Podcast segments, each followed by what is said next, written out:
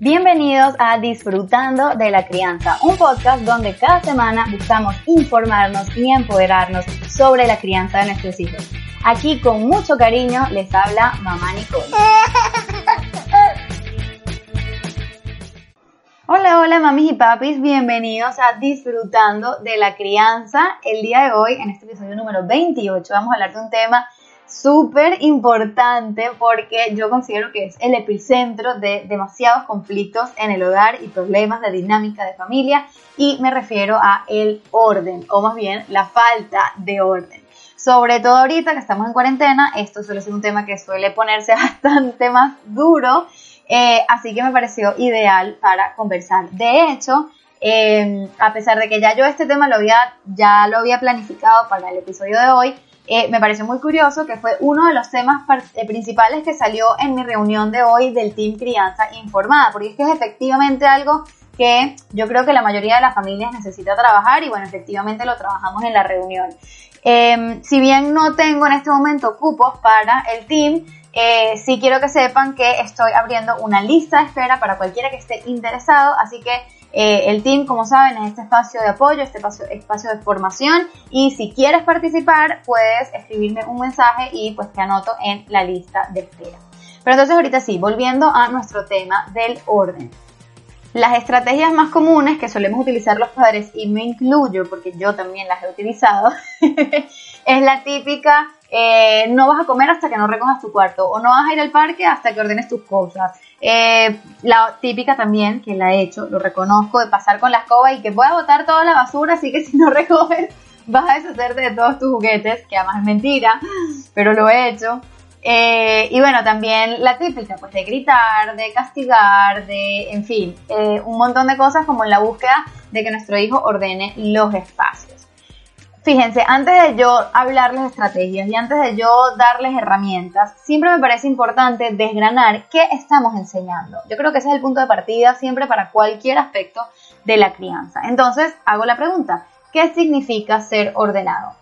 Para mí, por lo que yo pude analizar, el ser ordenado, para empezar, mejora la convivencia con los demás, por otro lado, nos permite acceso fácil y rápido a nuestras pertenencias, también es una forma de cuidarlas, por ejemplo, si yo tengo mis pendientes, aretes, zarcillos, como les digan en sus países, tirados en diferentes sitios, entre paréntesis, que lo hago, cierro paréntesis, lógicamente se me van a perder. Como podrán darse cuenta a través de este podcast, suelo ser una persona súper desordenada, así que este tema me toca muy de cerca. Pero efectivamente, si nosotros somos ordenados, cuidamos nuestras cosas. Uno de los problemas que yo tengo es que mis eh, zarcillos usualmente no me duran mucho precisamente por eso. y además em, es una forma de mostrar respeto por nuestras pertenencias. Cuando tú eres ordenado y tienes las cosas cada, cada una en su lugar em, y las cuidas, en ese sentido claramente muestras que te importan, que, que las valoras y eso también es sumamente importante. Entonces, ¿qué creemos nosotros? De verdad, de verdad nosotros podemos lograr dar ese mensaje a nuestros hijos de la convivencia, del tener acceso a las pertenencias, de demostrar respeto por lo que tenemos, creen que eso lo logramos generándole malestar, gritando, humillando, eh, castigando, eh, no sé, en general, haciéndolo sentir de una manera desagradable con tal que, or que ordenen. O más bien por el contrario, estas estrategias que generan malestar más bien pueden llevarlo a, tener una aversión al orden, a ver el orden como un motivo de conflicto, como un motivo de estrés, como un sofoque de que mi mamá no me deja en paz y que ordene. Entonces por eso es que mi invitación siempre, no solamente con temas de orden, pero siempre, es que recordemos cuál es el objetivo. Y luego, antes de actuar, nos preguntemos, ¿esta acción me acerca a mi objetivo? Y dependiendo de la respuesta, vamos a saber si es efectivo o no eh, tomar la acción que pensábamos tomar. Entonces, eh, ya les voy a dar algunas estrategias parentales, pero sí quería empezar respondiendo esta pregunta. ¿Cuándo empezamos a enseñar del orden? Básicamente, básicamente podemos empezar a enseñar del orden en el momento que son capaces de conscientemente desordenar. ¿A qué me refiero con esto? Un niño de aproximadamente un año que tiene toda la capacidad de agarrar la cesta de pelotas y voltearla y después sacar los peluches y después sacar, qué sé yo, las maraquitas o los sonajeros y hacer un desastre de todo, pues ya ese es un niño que eh, tiene edad suficiente para que empecemos a trabajar el orden. Pero ¿qué quiere decir empezar a trabajar el orden? Y ojo con esto. Significa decirles, ay, vamos a guardar, cantar la canción de guardar a guardar, cada cosa en su lugar, o la que ustedes conozcan, llevarle las cosas y dice, mira, vamos a guardar y hacerlo en forma de juego y hacerlo divertido. Claramente a estas edades ellos no están integrando el valor del orden, ellos no están, no son capaces de decir, ah, sí, voy a ordenar mis peluches para que después los pueda encontrar cuando los necesite. No, ellos no van a tener la noción de todo eso. Sin embargo, es una forma que, eh, como empezamos a involucrar a los niños en el tema del orden desde que son pequeños, al principio modo de juego y que poco a poco se va generando un aprendizaje de eso. Entonces es fundamental que tengamos expectativas reales. Entonces, si les tengo que dar una edad, porque seguro que se están preguntando una edad un poco más específica, según mi experiencia acompañando a madres y a padres y también desde mi experiencia personal con mi hijo Simón de cuatro años, yo eh, he notado que los niños pudiesen tener la capacidad de recoger por sí solos como tal, más o menos a partir de los tres años y medio, cuatro, ¿ok? ¿Y por qué digo que se tarda tanto? Mucha gente capaz se impresiona con este número, pero es que fíjense que recoger implica un proceso cognitivo importante, o sea, implica que el niño sea capaz de tener noción del espacio, de em, saber clasificar, de no distraerse en el camino, o sea, digamos que requiere, requiere de una capacidad cognitiva que para a mi manera de ver es importante. Entonces, que ellos empiecen a tener la capacidad no quiere decir que lo van a poder hacer solos. Nosotros tenemos que involucrarnos de manera activa en el orden de, o sea, en, que nuestro hijo ordene sus cosas. La idea es que cada vez él tenga un poco más de autonomía en ese sentido, pero seguro que antes de los cuatro años nosotros tenemos que ser casi que protagonistas en, eso y simplemente guiarlos a ellos y que ellos nos ayuden a nosotros. Después de los cuatro años, ya ellos que vayan asumiendo un poquito más la responsabilidad, pero no pretender de ninguna manera que podemos decirles anda y ordena tu cuarto y que ellos lo van a hacer solos. Porque eso lo único que va a generar es que nuestro hijo no lo haga y nosotros asumamos que eso es una falta de respeto, que este no nos hace caso, que es un malcriado, que es un desordenado, que es un etcétera, etcétera, etcétera, cuando no es así, cuando simplemente estamos pidiéndole más de lo que tiene la capacidad de hacer.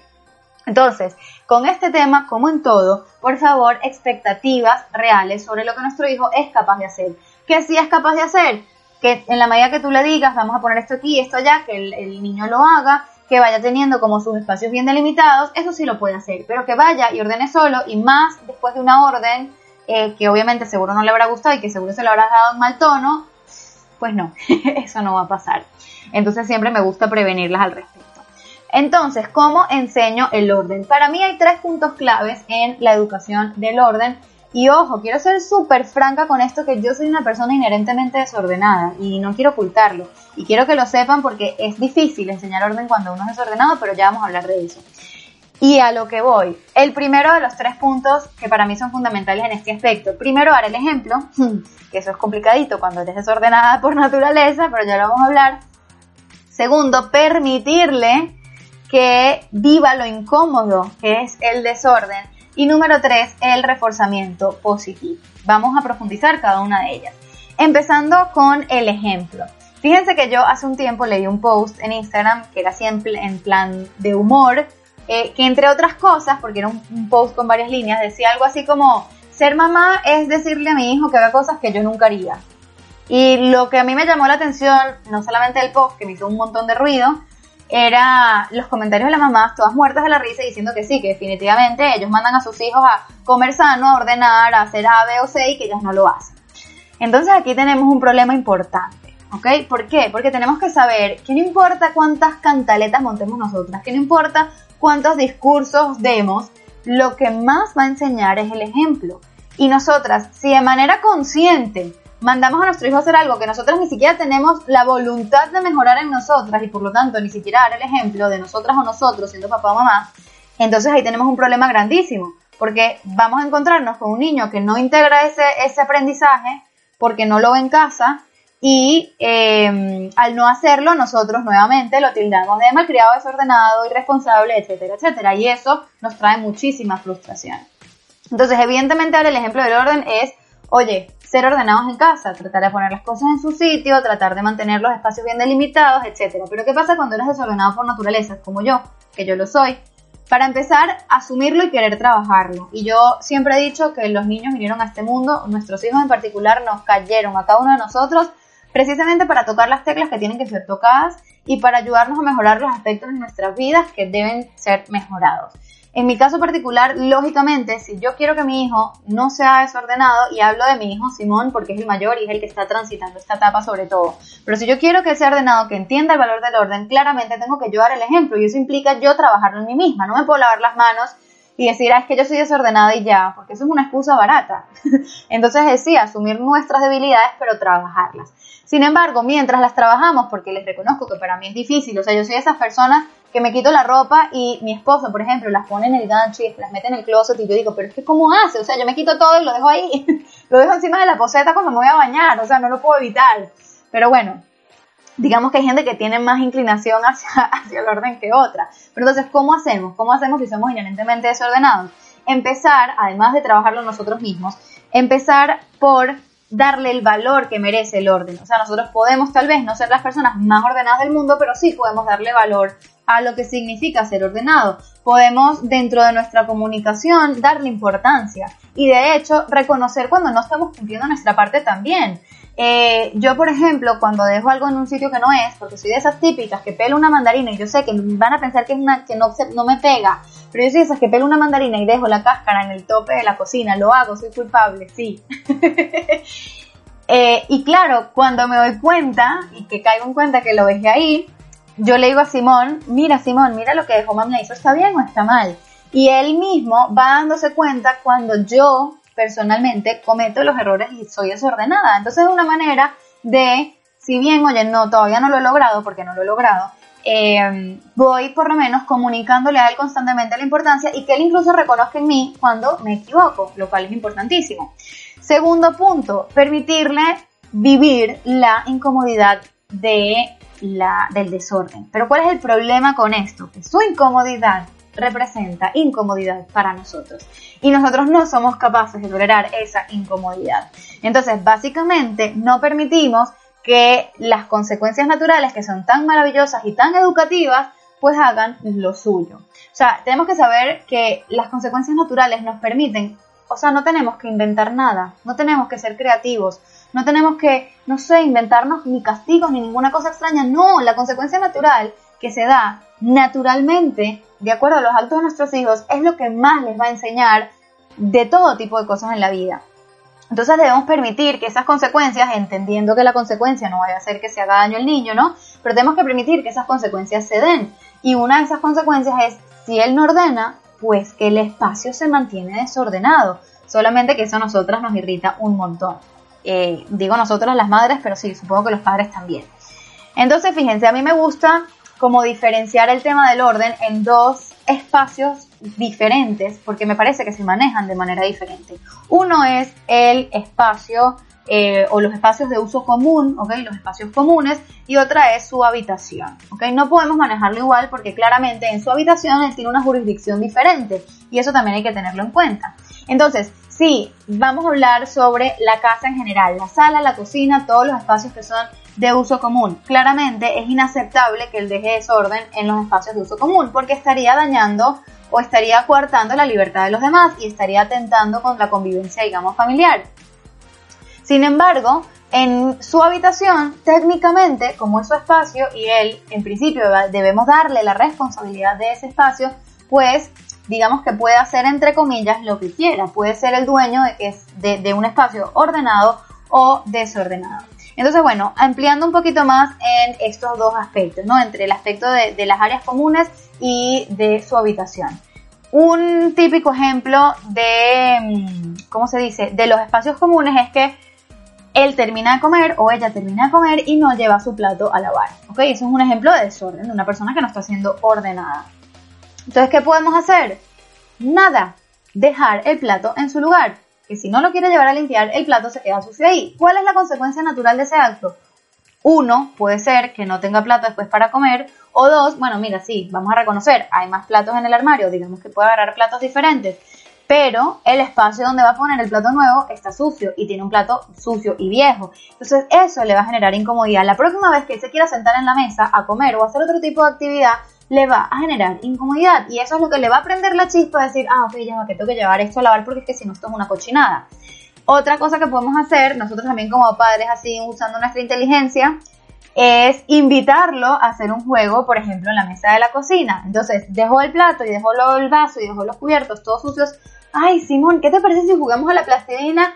Sí, mami, yo quiero, me encanta la plastilina. Y cuando nos vamos a sentar, adivinen, ay, no podemos jugar porque esto está demasiado sucio. ¿Cómo vamos a poner la plastilina aquí si dejaste los platos y, y el vaso y los cubiertos? Ahí lo estamos poniendo incómodo, sin tener que hacer absolutamente nada, como les digo, sin tener que ser demasiado creativos también una consecuencia natural es que el desorden le impida hacer cosas, ¿ok? El desorden estoy hablando del área común, ¿ok?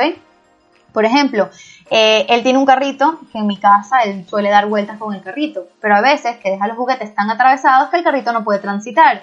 ¡Ay! ¡Qué problema!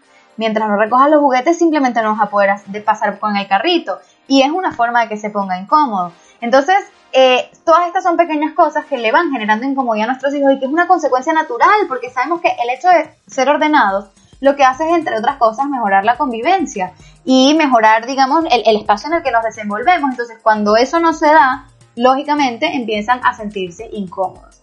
¿Qué pasa cuando no quieren ordenar por más de que tú les has dado todas las indirectas y has tratado de que la consecuencia natural, pero es que no me da la gana, no ordeno y no me importa?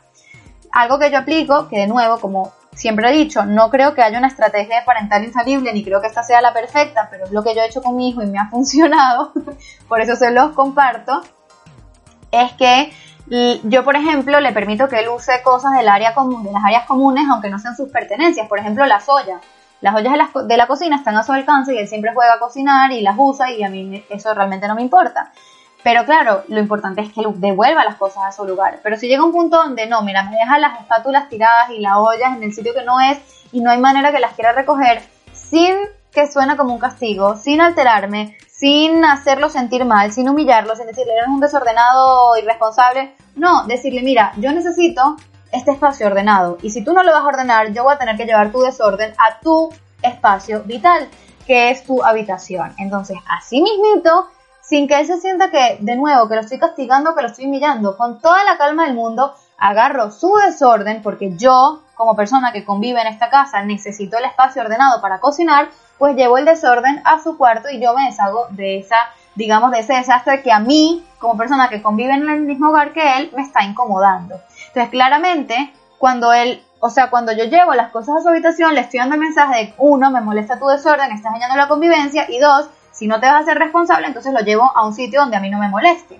Lo llevo a tu sitio porque tú eres el responsable. Y aquí es cuando entramos a su espacio. Ok, ¿cómo manejar entonces el hecho de que su espacio esté desordenado? Hace poco, y porque tengo un hijo que considero que es muy inteligente, em, yo le hice la acotación de que su cuarto estaba desordenado y eso también es un tip que les voy a dar. Los niños responden muy mal a los órdenes. Bueno, no los niños, los seres humanos en general respondemos súper mal a las, órdenes. Es muy diferente que nosotros le digamos a nuestro hijo, anda y ordena tu cuarto, lo cual seguramente no van a hacer, a que nosotros hagamos una observación casual. Oye, me parece que tu cuarto está un poco desordenado. Parece mentira, pero solamente ese cambio de comunicación puede hacer una diferencia interesante, así que invito a que lo exploren. Pero bueno, un día yo le hice un comentario de ese estilo a, mi hijo, a Simón, y su respuesta fue, pero es que a mí me gusta desordenado, mami, a mí me gusta mi cuarto desordenado. ¿Qué le puedo responder yo ante eso? Que no le puedo responder nada.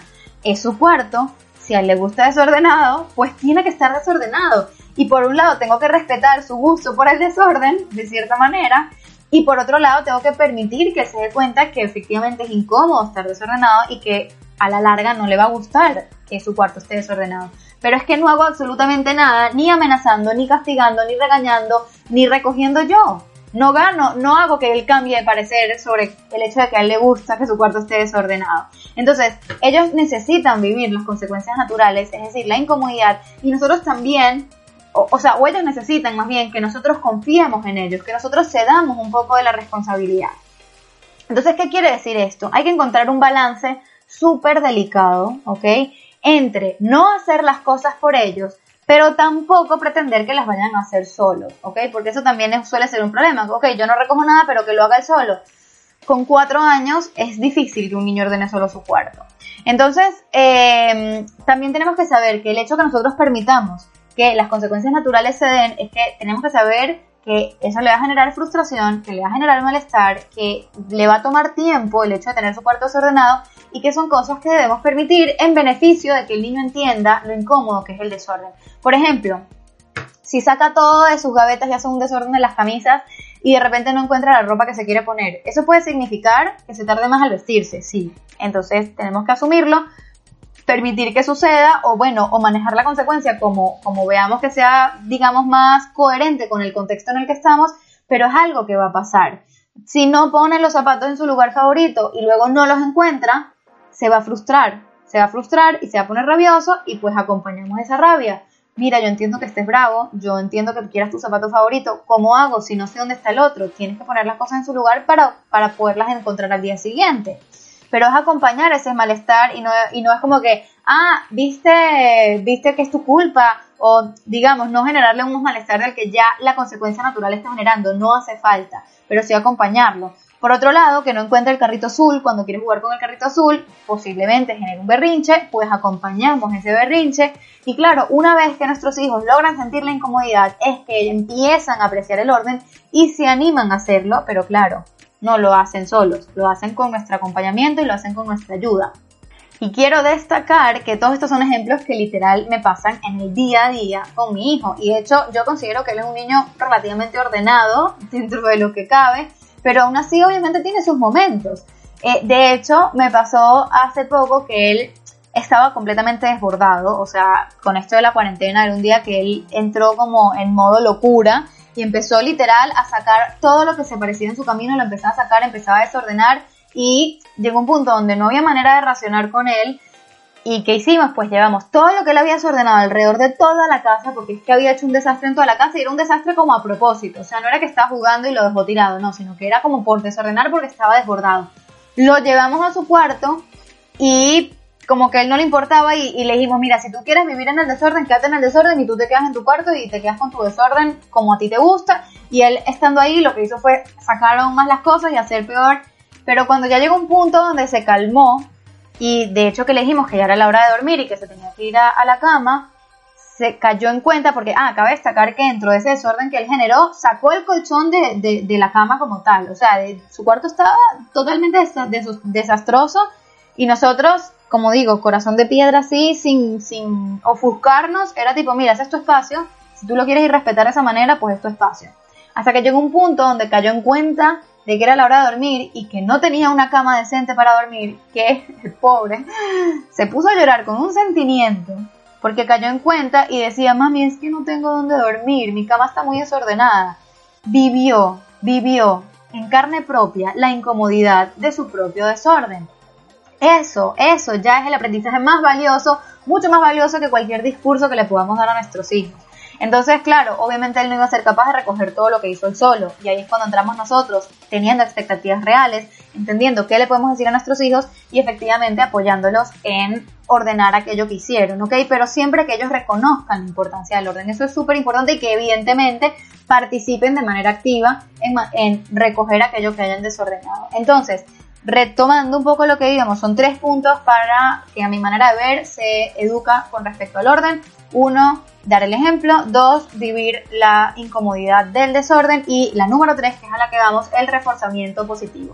Reforzamiento positivo no es más que de la misma manera que cuando el cuarto está desordenado, es válido que digamos, ay, mira, es que no puedo pasar, no puedo jugar en tu cuarto porque estoy muy incómoda. Imagínate cómo vamos a jugar a los carritos si tienes los peluches aquí tirados, ¿no? Un poco resaltando el tema del desorden y, verbalizando lo incómodo que es el desorden, de la misma manera es interesante y es bastante efectivo reforzar lo positivo de tener su cuarto ordenado. Oye, mira qué bonito has tenido el cuarto, mira, muchas gracias por colaborar con la casa, mira qué cómodo es cuando encuentras tus cosas, qué responsable eres con tus cosas, te felicito. Son todas frases que idealmente le decimos, deberíamos decirle a nuestros hijos cuando por fin logran ordenar sus pertenencias. Porque también existe el problema de que entendiendo que es su responsabilidad, a veces ni siquiera le reforzamos lo positivo que han hecho y eso no está bien, o sea, ellos todos siempre queremos reforzamiento positivo, aunque sean nuestras propias responsabilidades y aún más los niños, aparte que es una manera de integrar aún más este aprendizaje sobre el orden.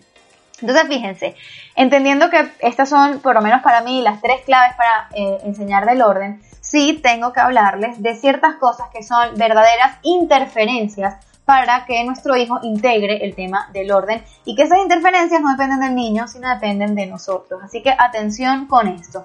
Primera interferencia fundamental, exceso de juguetes. O sea, de verdad no saben cuán difícil es para un niño ordenar cuando hay tantas cosas en el espacio que se siente abrumado. O sea, eso es el equivalente para el adulto, como que te dicen que tienes que ordenar un archivo y entras y son papeles amontonados unos sobre otros. O sea, ¿cómo? ¿Cómo? ¿Por dónde empiezas? Eso te abruma. Eso es igual para un niño que tiene demasiados juguetes. Entonces, de la misma manera que lo he comentado en otros podcasts, la rotación de juguetes es fundamental. No tener todos sus juguetes disponibles a la vez ayuda muchísimo en muchísimos aspectos, pero específicamente en el orden, a que el niño no se abrume con el exceso de cosas que puede tener en su habitación o en su espacio de juego. También otra interferencia, un espacio mal distribuido. Y no me malinterpreten, no tienen que ser diseñadores interiores con esto. Simplemente tener un espacio minimalista, coherente, simple, ¿ok?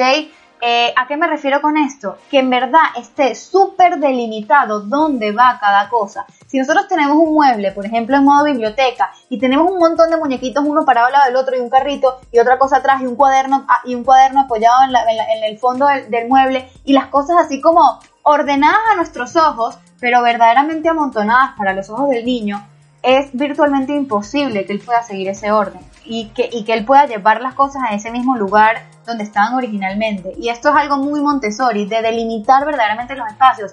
Los mejores muebles son aquellos que son como de cuadritos, entonces donde pones un juguete por cuadro, donde divides el espacio por cestas, si no tienes este tipo de muebles, pones cestas y cada cesta, o incluso que hagas unos cuadros en el mismo mueble y que el niño sepa que en ese cuadro van los aviones y en este otro cuadro van, qué sé yo, los peluches, en fin, pero que tú puedas, que el niño pueda verdaderamente entender ese orden que sea tan coherente que aquello que él saca del lugar lo pueda perfectamente devolver a su sitio.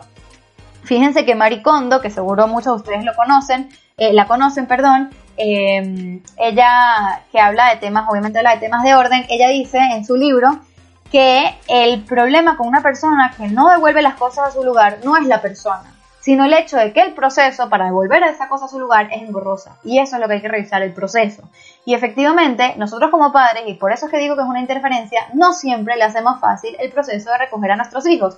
Díganme cuando ponemos esta famosa caja que le lanzamos las cosas con tardebel ordenados al espacio, lanzamos todo, pelotas, muñecas, carritos, o sea, lo que sea que nos encontremos, lápices, la tijera de la cocina, una, o sea, lo que sea que haya por ahí lo lanzamos en esa cesta. ¿Qué tiene eso de coherente? ¿Cómo el niño va a poder apreciar el orden con una cesta así en su habitación o en su espacio de juego? Necesitamos tener las cosas muy, muy bien delimitadas. Otra cosa que es una interferencia, que también yo la he vivido de forma directa con mi hijo, es cuando por el motivo que sea, sea de forma sostenida o puntual, no logramos conectar con nuestros hijos. Me pasa que cuando estoy trabajando mucho, cuando estoy metida en el teléfono, ya sea porque estoy distrayéndome o porque estoy trabajando, mi hijo desordena el triple. Y es una forma de demostrar su malestar, de expresar aquello que, le está afectando y, pues bueno, que lógicamente se traduce en más desorden. Así que si nosotros vemos que nuestro hijo de manera sistemática es demasiado desordenado, pues es algo que valdría la pena revisar. Siguiente interferencia, y aquí muchas yo creo que me van a odiar. la persona de limpieza que venga a nuestra casa es una tremenda interferencia.